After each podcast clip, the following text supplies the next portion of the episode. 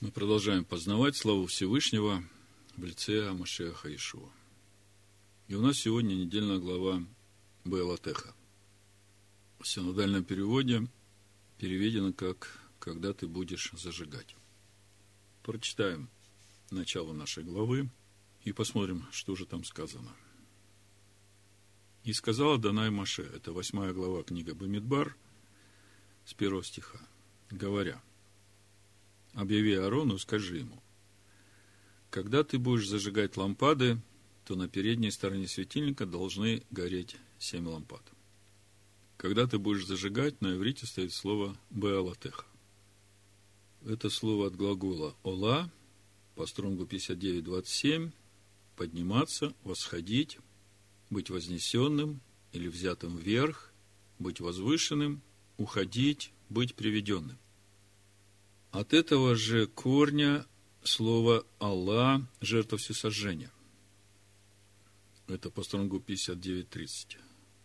Ола, всесожжение, жертва всесожжения, а также подъем, восход. В итоге, если мы сложим вместе значение слова Аллах, подниматься, восходить с повелением Всевышнего Арону, зажигать светильники миноры, то можем понять, что речь идет о взращиванию природы Машеха Ишуа в душе человека. Мы все знаем, что Минара в храме – это образ полноты Духа Всевышнего, явленный через Ишуа Машеха, как написано у пророка Ишаягу, 11 глава. И произойдет отрасль от корня Исеева, и ветвь произрастет от корня его, и почнет на нем дух Аданая, дух премудрости, дух разума, дух совета, дух крепости, дух ведения – и страха Адоная. И страхом Адоная исполнится, и будет судить не по взгляду учей своих, и не по слуху ушей своих решать дела. Другими словами, уже само начало нашей главы Белатеха указывает нам на то, что конечная цель возжигания светильников Миноры во святилище – это чтобы нам исполниться страхом Адоная. Проповедь я так и назвал. И страхом Адоная исполнится. И, как всегда, при изучении очередной недельной главы Торы мы задаем себе вопрос. А чему Всевышний сегодня хочет нас научить через недельную главу Белатех? И если мы посмотрим, чем заканчивается недельная глава, то на первый взгляд покажется непонятным, как могут быть связаны между собой такие события, как повеление Аарону возжигать светильник в скине от вечера до утра и наказание Мирьям за ропот против Маши. 15 стих 12 главы Бамидбар мы читаем «И пробыла Мирьям в заключении вне стана семь дней, и народ не отправлялся в путь, доколе не возвратилась Мирьям». То есть, э, на первый взгляд, трудно понять, как могут быть связаны эти события, зажигание светильника Минары в Скине и наказание Мирьям. Но если мы обратимся к нашему выводу о конечной цели зажигания светильника у Минары в Скинии – чтобы исполнить со страхом Адоная, то нам сразу станет ясно, какая связь между повелением Всевышнего зажигать светильники Минары Скини и пребыванием мирем за станом. По сути, то же самое можно сказать о всех событиях нашей недельной главы, которые объединены названием Белатех. И в случае с Мирием сразу обращает на себя внимание одна существенная деталь, мы о ней говорили уже в предыдущие разборы – в нашей недельной главе сказано, что народ поднимался в путь только тогда, когда поднималось облако. А облако, как мы знаем, поднималось по воле Всевышнего. И здесь мы видим, что облако намеренно не поднималось все семь дней, пока шло очищение Мирьям за станом, как написано, и пробыло Мирьям заключение вне стана семь дней, и народ не отправлялся в путь, доколе не возвратилась Мирьям. И этот факт говорит нам о том, что между процессом зажигания светильников Миноры в Скине и процессом очищения человеческой души от всего нечистого есть определенная духовная связь. И мы явно видим, что в этом процессе участвует сам Всевышний. И это уже второй важный урок, который мы получаем из нашей недельной главы. Первый важный урок был в том, что конечная цель возжигания светильника Минары в Скинии, чтобы нам исполниться страхом Адоная. Другими словами, если мы сегодня уразумеем духовную связь между возжиганием светильников Минары в Скине с событиями, которые происходят в нашей главе, то тогда мы и поймем, чему Всевышний сегодня хочет конкретно нас научить через недельную главу Белатех. Апостол Павел говорит нам о том, что все, что происходило с отцами пустыни, является образами для нас. Я прочитаю первое послание Коринфянам, 10 глава, с 1 стиха. «Не хочу оставить вас, братья, в неведении, что отцы наши все были под облаком, и все прошли сквозь море, и все погрузились в Маше, в облаке и в море, и все ели одну и ту же духовную пищу, и все пили одно и то же духовное питье, ибо пили из духовного последующего камня. Камень же был Машиах. Но не о многих из них благоволил Всесильный, ибо они поражены были в пустыне. А это были образы для нас, чтобы мы не были похотливы на злое, как они были похотливы. Другими словами, апостол Павел говорит нам о том, что те же самые духовные процессы, которые происходили в жизни отцов при их странствовании через пустыню, будут происходить и в нашей жизни, при нашем странствовании в обетованную землю. Если мы поймем суть этих процессов, а именно, как связано возжигание светильника Аароном с событиями, описанными в нашей недельной главе, то тогда мы научимся правильно реагировать на то, что происходит в нашей жизни. А это и будет тем главным, чему Всевышний хочет нас научить сегодня через недельную главу Беалатех. Как вы думаете, для нас это важно научиться правильно реагировать на то, что происходит в нашей жизни? Правильно реагировать – это значит не только понимать мазе в мазе, как сказала Эстер, что это и за что это, но и понимая, что это, делать правильные поступки. Я думаю, правильно реагировать в стесненных обстоятельствах – это очень важно в жизни каждого из нас. Это убережет нас от ошибок и последствий этих ошибок. Потому давайте для начала коротко поговорим о том, что происходит в нашей главе. И думаю, после такого вступления наша недельная глава начнет нам реально говорить. Итак, после повеления Аарону зажигать светильник Скинии, идет повеление очистить левитов и посвятить их на служение от сынов Израилевых в помощь священникам.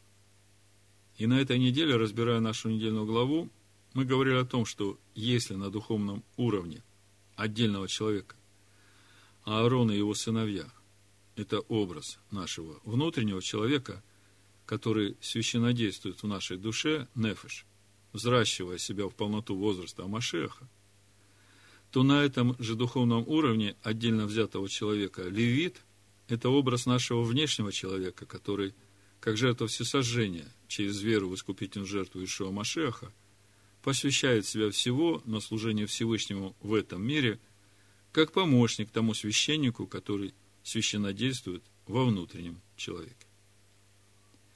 Безусловно, есть духовный уровень общины, есть духовный уровень всего народа Всевышнего, и там, как мы говорили, священники это апостолы и пророки, через которых Всевышний дал нам учение на основании краеугольного камня. А левиты – это учителя, пастыри и евангелисты, которые должны нести это учение. И их ответственность ничего не потерять и не добавлять из того, что им уже дано. Но сегодня мы говорим о духовных процессах, которые будут происходить в душе каждого отдельного человека, рожденного свыше, ставшего на путь взращивания в своей душе Машеха. Мы продолжаем смотреть содержание нашей главы и видим, что далее идет повеление отпраздновать праздник Песах в пустыне, и дается повеление о Песах Шини для тех, кто был нечист от прикосновения к мертвому. И далее Тура говорит о том, что все движение сынов Израиля через пустыню до обетованной земли, все 42 перехода происходили по повелению Всевышнего через движение облака. И еще одно последнее приготовление перед тем, как народу двинуться в путь, это повеление сделать две серебряные трубы для управления сынами Израиля в пути. И на разборе Торы был вопрос, а в чем духовная суть этих труб? И по моему разумению, это и есть образ учения, которое дал Всевышний через Машеха, через Машея, через Ишуа. Вот подумайте, предназначение серебряных труб – управлять народом на пути в обетованную землю. А мы знаем, что Слово Всевышнего – это единственный правильный наставник на путь в обетованную землю. Поэтому в притчах сказано, это 10 глава притчи, 20 стих, «Отборное серебро – язык праведного, сердце же нечестивых – ничтожество». И вот после всех приготовлений во втором году, во втором месяце, в двадцатый день месяца, облако поднимается от Скинии, и начинается первый переход сынов Израиля от пустыни Синайской до пустыни Паран. Бамидбар, 10 глава, с 11 стиха написано. Во второй год, во второй месяц, в двенадцатый день месяца поднялось облако от скини откровения, и отправились сыны Израилеву по станам своим из пустыни Синайской. И остановилось облако в пустыне Паран. И поднялись они в первый раз по повелению Аданая, данному через Маше. И далее Тора нам говорит, что этот переход длился три дня. Это 10 глава книги Бамидбар, 33 стих. И отправились они от горы Аданая на три дня пути.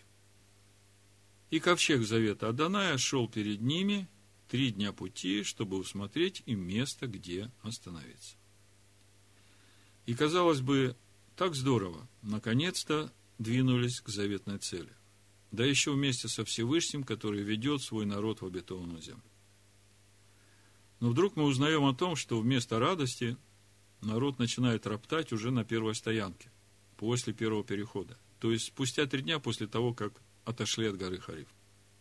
11 глава Бамидбар, с первого стиха написано, народ стал роптать вслух Аданая, и Аданай услышал, и воспламенился гнев его, и возгорелся у них огонь Аданая, и начал истреблять край стана. Казалось бы, народ был свидетелем стольких чудес Всевышнего. Двинулись в долгожданную землю, где течет молоко и мед. Всевышний идет впереди. Чего вдруг начали роптать на Даная? В чем причина столь неразумного поведения? Вот комментарий из Торы под редакцией профессора Брановера на слова Торы и стал народ как бы роптать на Адоная. Под словом «народ» здесь именуется в виду грешники. Когда речь идет о праведниках, Тора говорит «мой народ». Грешники почувствовали облегчение, удаляясь от места, где Всевышний возложил на них обязанность исполнять заповеди. Поэтому и сказано, что отправились они от горы Аданая, они пытались бежать от горы Аданая, как ученик убегает из школы. Читаем дальше. Второй стих, 11 глава Бамидбар. «И возопил народ к Маше, и помолился Маше Адонаю, и утих огонь. И нарекли имя месту сему Тавера, потому что возгорелся у них огонь Адоная. То есть Всевышний послушал Маше явил свою милость. Огонь утих. Казалось бы, уже увидели, что роптать на Всевышнего опасное занятие. И тут же продолжение. И это все происходит на той же самой стоянке. Четвертый стих, 11 глава Бамидбар. Пришельцы между ними стали обнаруживать прихоти. А с ними и сыны Израилевы сидели и плакали и говорили, кто накормит нас мясом. Мы помним рыбу, которую в Египте мы ели даром, огурцы, и дыни и лук, и репчатый лук, и чеснок – а ныне душа наша изнывает, ничего нет, только манна в глазах наших. Из недельной главы Матот мы узнаем, что эта стоянка, на которой все это происходит, называется Киброд Готова. Давайте посмотрим книгу Бамидбар, 33 главу, с 14 стиха буду читать, чтобы увидеть то, что было до этого, и как это происходило после стоянки у горы Синай.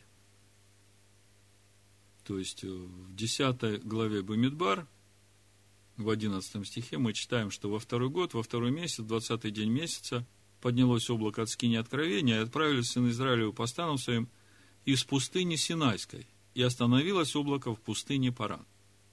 То есть, первый переход был из пустыни Синайской, и остановилось облако в пустыне Паран. В 33 главе книги Бенгар, 14 стиха читаю – и отправились из Алуша и расположились станом в Рефидиме, и не было там воды, чтобы пить народу. Ну, вы помните, это то место, где народ усомнился в том, что с ними Адонай, и там тут же пришли амаликитяне воевать. Рефидим. И отправились из Рефидима и расположились станом в пустыне Синайской.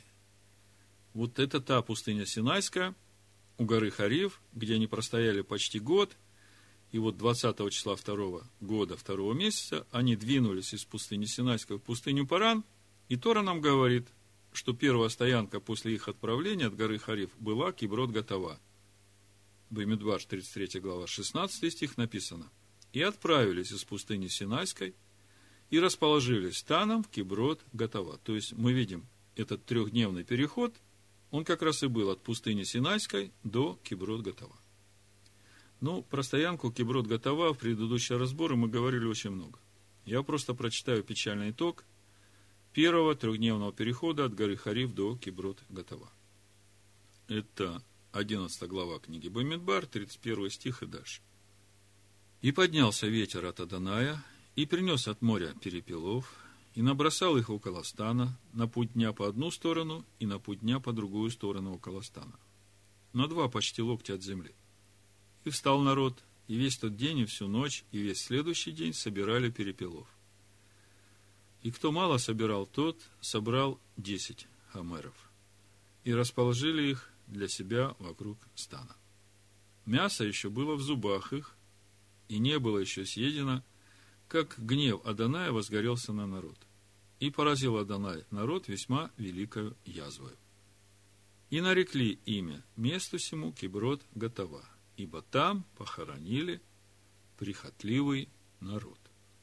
Согласитесь, очень трагическое начало для тех, кто видел славу Всевышнего и уже двинулся в обетованную землю. Другими словами, третий важный урок из нашей недельной главы. Если ты собрался идти в обетованную землю, то лучше тебе сразу похоронить все свои прихоти. Иначе эти прихоти похоронят тебя. И возникает вполне уместный вопрос. Как объяснить такое неразумное поведение тех, кто был свидетелем столь многих чудес Всевышнего в своей жизни? Ответ очень прост. Отсутствием страха Адоная. А при всем этом Аарон неутомимо каждый вечер должен зажигать светильники Миноры в скине. Думаю, надо сказать несколько слов о том, в чем духовная суть этого зажигания светильников Миноры Аароном во святилище. Хотя мы об этом уже много раз говорили, но я кратко напомню. Скиния – это образ нашей души, который имеет двойственную природу, земную и небесную составляющую. Что касается нас, рожденных свыше, то в небесной составляющей нашей души уже живет Машех Иешуа. Это именно Он своим духом направляет и учит нас. А вот земной составляющей нашей души – это образ святого в скине, где стоит стол хлебов, предложений, золотой жертвенник и минора. Так вот, именно там и происходит все это священное действие Аарона по зажиганию светильника. И Аарон в нашей душе – это и есть тот священник, который должен прийти в полноту возраста Амашеха и стать единым с Амашехом Иешуа, живущим в небесной составляющей нашей души. Когда придет это единство, вот тогда и придет полнота возраста Амашеха в нас. В качестве подтверждения такого понимания, что Аарон это и есть тот священник, который священно действует в нашей душе и должен прийти в полноту возраста Амашеха и стать единым с Амашехом Иешуа, живущим в небесной составляющей нашей души, приведу древний иудейский мидраж, который мне очень нравится, я его очень часто упоминаю в проповедях, потому что этот мидраж очень точно описывает суть тех духовных процессов, которые должны происходить в нашей человеческой душе, нефеш. И в Торе описаны через служение Аарона и его сыновей в скинии по образу, в частности, в отношении зажигания светильников Минары. Этот комментарий взят из Торы Санчина на Бамидбар, 8 главу, 2 стих, и на разборе Торы в четверг мы его уже читали, но я прочитаю в проповеди еще раз. Израиль обратился ко Всевышнему и сказал, Всевышний, Ты всесильный всей вселенной. Для чего Ты повелел нам зажигать свет для Тебя? Разве не Ты свет всего мира? Разве не Ты озаряешь всю вселенную? Ответил им Творец. Я не нуждаюсь в том, чтобы вы зажигали свет для меня. Зажигание светильников миноры сделает постоянным проявление того света, который я дарую вам. И только этот свет отличает вас от народов мира. Вот теперь вы понимаете, какой духовный смысл всего служения Аарона и его сыновей в скине, сделанной по образу. Все, что там происходит, это и есть суть духовных процессов, которые должны происходить в нашей человеческой душе, чтобы нам стать светом этому миру, чтобы нам стать единым с Машехом Ишуа, живущим в небесной составляющей нашей души, в нашем сердце. А для этого Машех Ишуа должен наполнить всю нашу человеческую душу. Он сам сказал, я свет миру. А своим ученикам сказал, что вы свет миру. То есть, если он живет в нас, то мы должны светить его светом. И это как раз тот свет, которому Всевышний повелел воссиять в первый день творения. Матвея 5 глава, 14 стих и дальше написано, Ишуа говорит, «Вы свет мира. Не может укрыться город, стоящий наверху горы и зажегший свечу не ставит ее под сосудом, но на подсвечнике и светит всем в доме. Так да светит свет ваш перед людьми, чтобы они видели ваши добрые дела и прославляли Отца вашего Небесного. И понятно, для того, чтобы люди видели этот свет, в нас должен гореть весь светильник, вся полнота Духа Всевышнего. И как мы уже говорили выше, конечная духовная цель зажигания светильников Минары в Скине, чтобы нам исполниться страхом Аданая, как написано у пророка Ишаягу, 11 главе, с 1 стиха по 3 мы уже читали. «Почает на нем дух Аданая, дух премудрости и разума, дух совета и крепости, дух ведения и благочестия, и страхом Аданая исполнится». То есть, вся эта полнота духа, все это служение Аарона, зажигание светильников – причем зажигать нужно до тех пор, пока они начнут гореть самостоятельно. Это все для того, чтобы мы исполнились страхом Адоная. Более того, эта обязанность зажигать светильники, миноры в скине до тех пор, пока она начнет гореть самостоятельно, возлагается на Аарона даже и в то время, когда не будет скини, когда не будет храма, храм будет разрушен. А Аарон должен продолжать зажигать эти светильники миноры до тех пор, пока они будут гореть самостоятельно. И если это все сложить вместе, с тем пониманием образа Аарона в нашей душе, то можно увидеть величину нашей ответственности в том, чтобы нам неустанно трудиться над тем, чтобы возжигать в нашей душе свет Амашеха до тех пор, пока он начнет гореть самостоятельно. Итак, мы видим, что народ отправился в путь, и, как окажется, это будет долгий путь, который в общей сложности от выхода из Египта до обетованной земли составит 42 перехода. И все это для того, чтобы нам исполниться страхом Аданая и начать самостоятельно светить светом Всевышнего в этом мире. И то, как это происходит, мы начинаем видеть. И самое важное, что Всевышний участвует во всем этом процессе, как мы удостоверились в случае с мирем. Думаю, некоторые из вас за эти дни после праздника Шивот уже почувствовали, что давление стало возрастать. И нам не нужно от этого впадать в отчаяние. Мы должны понимать, что началось лето, а данная благоприятное для созревания и сбора урожая. И наша недельная глава Белатеха учит нас тому, что будет происходить в это время и как нам реагировать на все, что будет происходить в это время у некоторых из вас будет такое ощущение, что Всевышний как бы скрыл свое лицо от вас. Не надо этого бояться, не надо впадать в отчаяние. Это нормально. Так должно быть. Просто надо быть внимательным к тому, что происходит в нашей жизни и делать правильные выводы. И в отношении того, насколько важно делать правильные выводы, давайте посмотрим события, которые происходили в жизни царя Языки. Второе Паралипоменон, 32 глава, с 24 стиха буду читать. В те дни заболел Езекия смертельно и помолился Адонаю, и он услышал его и дал ему знамение. Но не воздал Езекия за оказанное ему благодеяние, ибо возгордилось сердце его.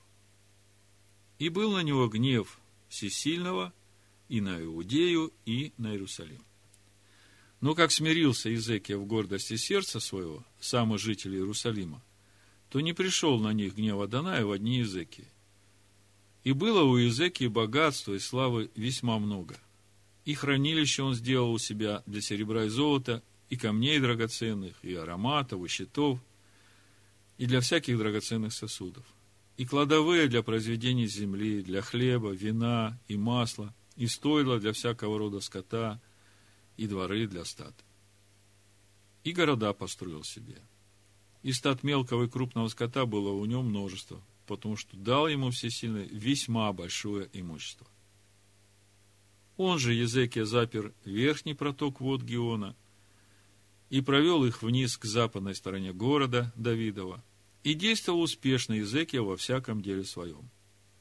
Только при послах царей Вавилонских, которые присылали к нему спросить о знамении, бывшем на земле, оставил его всесильный, чтобы испытать его и открыть все, что у него на сердце. Как мы видим, при всей богобоязненности царя Езеки и тех благословениях и чудесах, которые сделал Всевышний для него, вместо того, чтобы умолиться перед Всевышним, его сердце возгордилось. Ну еще бы, я такой молодец, у меня всего столько много, да и Всевышний ради меня повелел солнцу идти в обратную сторону. Даже вавилонские цари знают обо мне. Согласитесь, очень даже легко человеку впасть в такую гордость. Думаю, в такой ситуации очень важно понимать, что ты сам по себе вообще ничего не значишь. И умолиться перед Всевышним в благоговении и трепете, как в аналогичной ситуации поступил царь Давид, вот что важно. Помните, когда Всевышний возвестил царю Давиду о доме его вдаль? Что сказал царь Давид? Он говорит, кто я и дом мой, что ты меня так возвеличил? Это вторая царств, 7 глава, 18-20 стих. Написано, «И пошел царь Давид, и пристал пред лицо Адоная, и сказал, «Кто я, Адонай, Адонай? И что такое дом мой, что ты меня так возвеличил? И этого еще мало показалось в очах твоих, Адонай мой, Адонай. Но ты возвестил еще о доме раба твоего вдаль. Это уже по-человечески. Адонай мой, Адонай – что еще может сказать тебе Давид? Ты знаешь раба твоего, Адонай мой, Адонай. Вы видите разницу в стоянии перед Всевышним двух иудейских царей. Один умолил себя перед Всевышним, понимая, что он ничто, а другой, глядя на все, что сделал для него Всевышний, возгордилось сердце его. Вот Всевышний и оставил языки одного, когда пришли послы от царя Вавилонского. И стало видно его гордость и тщеславие – как будто бы он сам своим трудом всего этого достиг. Мы должны понимать, что все, что мы имеем в нашей жизни, это от Него. Если бы мы понимали, что и половины того, что мы имеем, мы не заслуживаем, то тогда бы мы всегда ходили в умолении и благоговении перед Всевышним. Все время благодаря Его за милость Его к нам. Как мы видим, искушения бывают разные. Одного проверяют на гордость, а другого на зависть. Можешь ли ты радоваться, когда Всевышний благословил твоего ближнего? А третьего проверяют на его слабость к азартным играм, а еще кого-то на зависимость от алкоголя, а кого-то проверяют на дух блуда. Другими словами, все три составляющих человеческих похотей, похоть плоти, похоть очей и гордость житейская – это суть тех искушений, которые будут приходить в нашу жизнь, чтобы проверить нас на верность заповедям Всевышнего. Поэтому самое время проверить свое сердце и начинать радоваться и благодарить Всевышнего за мудрость, которую Он дает тебе, ведь это и есть тот елей, которым будет гореть твой светильник. Согласитесь, нам легко поступать правильно, когда у нас все спокойно и гладко. Но когда мы попадаем в стесненные обстоятельства – то часто здесь мы можем от своего непонимания поступить неправильно. И этим вызвать еще большие проблемы в своей жизни. Апостол Яков нам говорит, это послание Якова, первая глава, с первого стиха. Иаков, раб всесильного и господина Ишова Машеха, двенадцати коленом, находящимся в рассении, радоваться. С великой радостью принимайте, братья мои, когда впадаете в различные искушения, зная, что испытание вашей веры производит терпение. Попробуйте ответить себе на вопросы. А при чем здесь терпение – когда у меня стесненная ситуация, и мне нужно срочно найти решение, как выйти из этой ситуации. А апостол Яков говорит, не дергайся, будь терпелив. Что это значит? Что хочет сказать апостол Яков? Дальше он продолжает. Терпение же должно иметь совершенное действие, чтобы вы были совершенны во всей полноте без всякого недостатка. Терпение должно иметь совершенное действие. Это как? В чем суть совершенного действия моего терпения? Вот вопрос, ответ на который поможет нам наилучшим образом пройти испытание нашей веры. Отметьте себе первую важную мысль. Испытание нашей веры происходит через искушение. Другими словами, то, как мы проходим через искушение, является главным свидетельством нашей веры. Многие говорят, я верю в Бога, я люблю Бога. А когда приходит искушение, их поступки свидетельствуют о том, что нет у них ни веры в Бога и нет у них любви к Богу. Да не будет это сказано про нас. Далее апостол Яков говорит, если же у кого из вас не достает мудрости, да просит у всесильного, дающего всем просто и без упреков, и дастся ему. Что значит не достает мудрости. Первое, что приходит в духе, не достает страха Аданая. Что имеет в виду апостол Яков? В 48-м псалме сынов Кореевых написано, прочитаю с первого стиха, в синодальном переводе. Начальнику хора сынов Кореевых псалом. Слушайте все, все народы, внимайте всему все живущие во вселенной и простые, и знатные, богатые равно как бедный. Уста мои изрекут премудрость, и размышления сердца моего – знание. Преклоню ухо мое к притче, на гуслях открою загадку мою. Для чего бояться мне в дни бедствия, когда беззаконие путей моих окружит меня?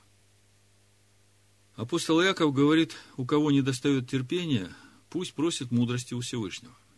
А премудрость Всевышнего через сынов Кореевых говорит, для чего бояться мне в дни бедствия, когда беззаконие путей моих уже окружило меня. Давайте теперь сложим это все вместе, чтобы научиться правильно поступать, когда приходят различные искушения. В предыдущие разборы мы много говорили о том, что ничего в нашей жизни не происходит случайно. И наша недельная глава является ярким свидетельством того, что все, что происходит в нашей жизни, происходит именно для того, чтобы нам увидеть, что в сердце нашем. Будем ли мы поступать по заповедям Всевышнего именно в то время, когда мы находимся в тесноте? Вы уже хорошо знаете, что написано в э, книге Дворим, 8 главе, 1-2 стих, я прочитаю. Все заповеди, которые я заповедую вам сегодня, старайтесь исполнять, дабы вы были живы и размножились и пошли и завладели землею, которую с клятвой обещал Адонай отцам вашим. И помню весь путь, которым вел тебя Адонай, всесильный твой, по пустыне, вот уже сорок лет, чтобы смирить тебя, чтобы испытать тебя и узнать, что в сердце твоем, будешь ли хранить заповеди его или нет. Вот мы и видим, что главным испытанием нашей веры является наша верность заповедям, когда мы проходим через искушение. И как мы сейчас начинаем видеть, самое важное – зажигать светильники Миноры в своем внутреннем храме до тех пор, пока они начнут гореть самостоятельно, дабы нам исполниться страхом Адоная. И когда мы смотрим на фоне каких событий происходит это зажигание светильника Аарона в Скине, то мы понимаем, что это и есть суть той духовной борьбы, когда мы, проходя через стесненные обстоятельства, зажигаем этот свет и в этом свете побеждаем эту тесноту, обрезаем свою ветхую природу и даем место Машеху. Вот когда он становится нашей плотью, нашим естеством, это и есть суть того, что этот светильник уже начинает гореть самостоятельно. Но в заключение, после того, как в теории нам более-менее стало понятно, несколько практических рекомендаций в контексте того, как же поступать нам, когда приходят различные искушения. Но первое, что нужно сделать, это посмотреть в свое сердце и проверить, есть ли там какая-то неправда. Потому что искушением искушается именно то, что у нас не угодно Всевышнему. И Всевышний через это искушение показывает нам, что у нас неправильно. Об этом апостол Яков там дальше в послании пишет. И когда вы вникли в себя и в Тору, и удостоверились, что сердце ваше чисто, что к этой тесноте, которая сейчас искушает вас, вы не имеете никакого отношения, то вы входите в покой, отдав всю эту ситуацию в руки Всевышнего. И ваш покой свидетельствует о вашем доверии Всевышнему, и вам остается ожидать в терпении – когда Он разрешит эту ситуацию вам во благо. Это первый вариант, когда сердце чисто. Второй вариант – это когда вы смотрите на тесноту, которая окружила вас, и начинаете понимать, что это связано именно с той неправдой, которая все еще живет в вашем сердце. Тогда вам нужно сделать выбор. Или вы один раз и навсегда откажетесь от того, чтобы жить в этой неправде – или же вы будете продолжать упорствовать, при этом понимая, что это не угодно Всевышнему. Если вы выбираете отрезать от себя эту греховную природу, то тогда вы приходите с раскаянием ко Всевышнему и говорите ему, что он прав, и все суды его праведны, и вы благодарите его за его суды, поскольку они помогли вам стать на правильный путь. Так царь Давид в 118 псалме, в 71 стихе говорит, «Благо мне, что я пострадал, дабы научиться уставам твоим. И после этого начинаете просить милости Всевышнего, чтобы, если возможно, Он остановил разлитие этих вод в вашу жизнь. Об этом мы можем прочитать в 31-м псалме с 1 по 6 стих, псалом Давида, учение. Блажен, кому отпущены беззакония, и чьи грехи покрыты. Кто этот блаженный, кому отпущены беззакония, чьи грехи покрыты? Мы об этом много уже говорили. Это не просто раскаяние, это просто свидетельство новой природы. Вот когда мы приходим со свидетельством новой природы, вот в этом и есть суть блаженства того, кому отпущены беззакония, чьи грехи покрыты. Блажен человек, которому Адонай не вменит греха и в чем духе нет лукавства. Вы видите, здесь уже новая природа, в духе нет лукавства. Когда я молчал, обветшали кости мои от вседневного стенания моего. Ибо день и ночь тяготела надо мною рука твоя то есть молчал о содеянном грехе, упорствовал. Свежесть моя исчезла, как в летнюю засуху. Но я открыл тебе грех мой, и не скрыл беззакония моего. Я сказал, исповедаю Адонаю преступления мои, и ты снял с меня вину греха моего. Мы помним, что Всевышний ничего просто так не прощает и ничего не забывает. Он просто дает время человеку исправить то, что неправильно. И когда приходит время отчета, тогда он смотрит, что сделано человеком. И в соответствии с тем, что сделано человеком, в плане очищения себя от этой греховной природы, он тогда определяет, как же он будет вести этого человека дальше. Зато помолится тебе каждый праведник во время благопотребное, и тогда разлитие многих вод не достигнет его. Видите, как важно ходить с чистым сердцем перед Всевышним. Даже если что-то сделал не так, и теснота пришла в твою жизнь, то стань перед Всевышним, исповедуй свои грехи и прими однозначное решение. Обрезать все это и возрастать в новой природе. И когда ты вот такой, то твоя молитва угодна Всевышнему, Всевышний смотрит на тебя как на праведника, и тогда разлитие многих вод не достигнет тебя. Да будет так. Бешем Амашеха Иешуа. Амин.